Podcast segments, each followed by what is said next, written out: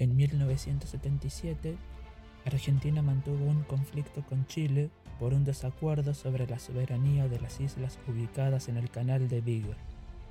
En esa época, Daniel Herlen era piloto de la Fuerza Aérea Argentina junto a sus compañeros de la base aérea de Villarreino. Entonces, yo leí en el diario Clarín una nota donde se, digamos, se presentaba el ingreso a la Fuerza Aérea en, Córdoba.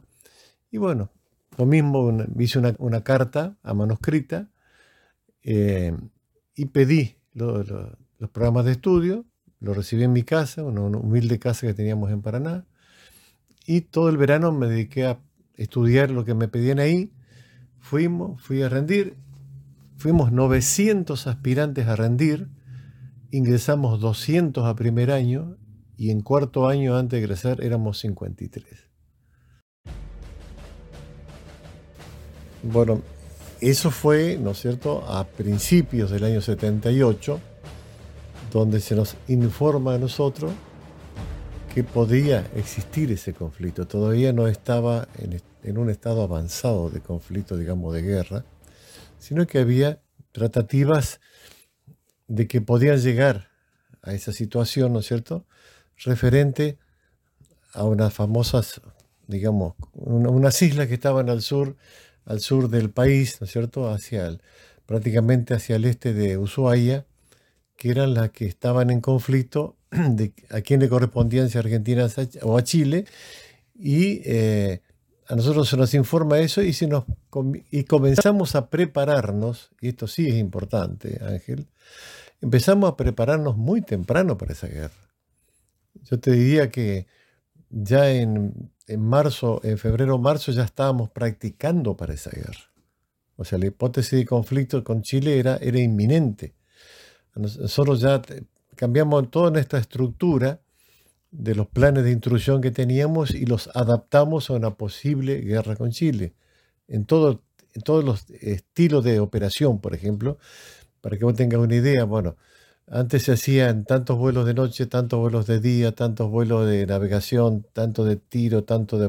No, para Chile se hizo específicamente, eh, se practicó únicamente este, bombardeo y tiros con cañones y se incorporó, se incorporó algo que no hacíamos nunca, que era el bombardeo nocturno.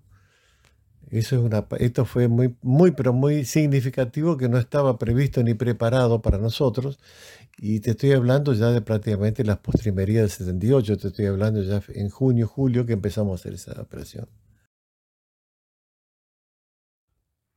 Durante la tensión conflictiva con Chile, los pilotos estaban alertas. Mientras realizaban sus entrenamientos, ocurrió un accidente en la base aérea de Villa Reynolds provincia de San Luis. Cuando Daniel y sus compañeros se enteraron de lo que había pasado, quedaron conmocionados. Sí, eh, como te contaba recién, nosotros cambiamos drásticamente el plan de instrucción que teníamos planificado para ese año, ¿no es cierto? Y, adaptarlo para la, hipótesis de conflicto con Chile. Este, una de esas cosas que hicimos, como te decía, que nunca habíamos hecho antes, era el bombardeo nocturno, o sea, tirar bombas de noche. Eh, el avión es un avión muy inestable, muy inestable, que cuesta muchísimo volarlo de noche. Eh, muchos accidentes fatales que existieron fue casualmente por eso, por la, desorientación espacial que tenía el piloto. Entonces costaba mucho practicar. Eso lo hicimos a partir más o menos de principios de julio.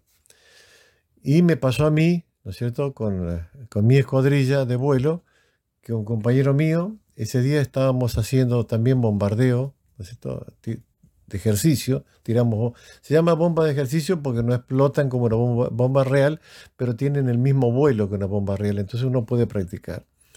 E, era, es tan oscuro, es tan oscuro el lugar y tan difícil el lugar que nosotros teníamos que prácticamente hacer la operación mirando adentro del avión que se llama vuelo por instrumento, viendo adentro. Bueno, o sea, tiramos la bomba sin mirar dónde pegaba, despacito salíamos y volvíamos al circuito, cosa totalmente diferente de lo que hacíamos de día. De día miramos afuera, Una vez que tiramos la bomba, inclinamos el avión a ver dónde caía la bomba y seguíamos el circuito. Mi compañero comete ese error de tirar la bomba y en vez de salir guiándose por los instrumentos del avión, inclina el avión para ver dónde pegó la bomba. Y en ese lugar oscuro y con ese tipo de avión se desorientó y se accidentó fatalmente. Vaya entonces mi recuerdo a un gran amigo, un compañero, el primer teniente Osvaldo Machirán de Arena, que fue que tuvo ese accidente fatal. Este, por eso todos los 18 de julio de cada año lo recuerdo con mucho respeto y cariño y como corresponde a un gran, un gran hombre y un gran amigo. En diciembre de 1978, bajo el viento de la Patagonia, había una cruz hecha con palos de alumbrado a muy pocos metros de la imagen de la Virgen. Bueno, a mí me pasó algo increíble con eso, porque como todos los habitantes de Santa Cruz, o la mayoría, eh, todos los años hacemos la famosa peregrinación, este, mi familia, sobre todo mi esposa y mis hijas, lo hacen todos los 8 de diciembre o el Día de la Virgen. Entonces uno llegaba al, a donde está entronada la Virgen y prácticamente no miraba a los alrededores. En un momento me llama la atención una cruz que estaba más o menos a 60 metros para el lado del club, ¿no es cierto?, de, de pesca. Me llamó la atención nada más como cualquiera. Me acerco y fue inmensa mi sorpresa cuando veo una placa que dice en homenaje a los soldados, a los 30 años de los soldados del batallón 24 de Río Gallego que pusieron esta cruz pidiéndole a Dios no entrar en guerra. Eso fue 2018 y la verdad que yo quedé un poquito menos que congelado porque vi la magnitud de lo que eso significaba, de lo que se hizo y, me pareció bueno por lo menos informarlo y publicarlo dentro de los medios que hoy, gracias a Dios, existen, ¿no es cierto?, para, para comunicar todas las cosas, ya sea Facebook, ¿no es cierto? Y logré, logré una muy buena eh, atención de la gente y lo tomó un señor diputado, Aravena, lo tomó y lo propuso como un, eh, homenaje a ese, a ese hecho, ¿no es cierto?, a ese gesto. Eh, poco tiempo después me citan a mí como, digamos, como em, inventor o, creador de ese gesto. Y yo pedí por favor que me acompañaran 10 de esos soldaditos que todavía están por acá, de los 24, de los 25, que me acompañaran unos cuantos, unos 10 más o menos, este, para que también a ellos se los recuerde en ese gesto tan increíble, porque como digo yo, hicieron un ruego a Dios para no, entrar en guerra y Dios los escuchó. Y yo, relativo a la, a la respuesta anterior, en esa cruz, parte de esa cruz, parte de la madera de esa cruz pertenece a mi amigo. Finalmente, Argentina y Chile no entraron en guerra por la mediación de Juan Pablo II, construyendo la sinergia que logró la paz.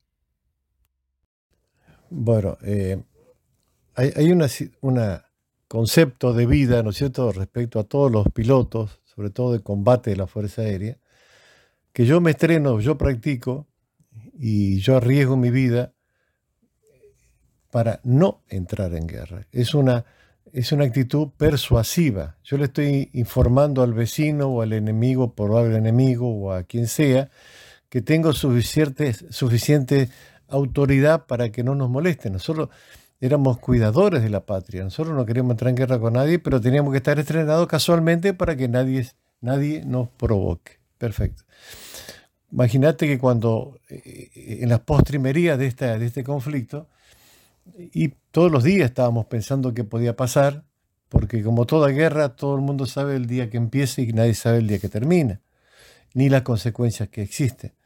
Entonces fue muy, fue muy eh, tranquilizante para todos nosotros el hecho de que se haya cancelado la operación. Se canceló con pocas horas. A mí me bajaron del avión con muy pocas horas de antelación al primer ataque.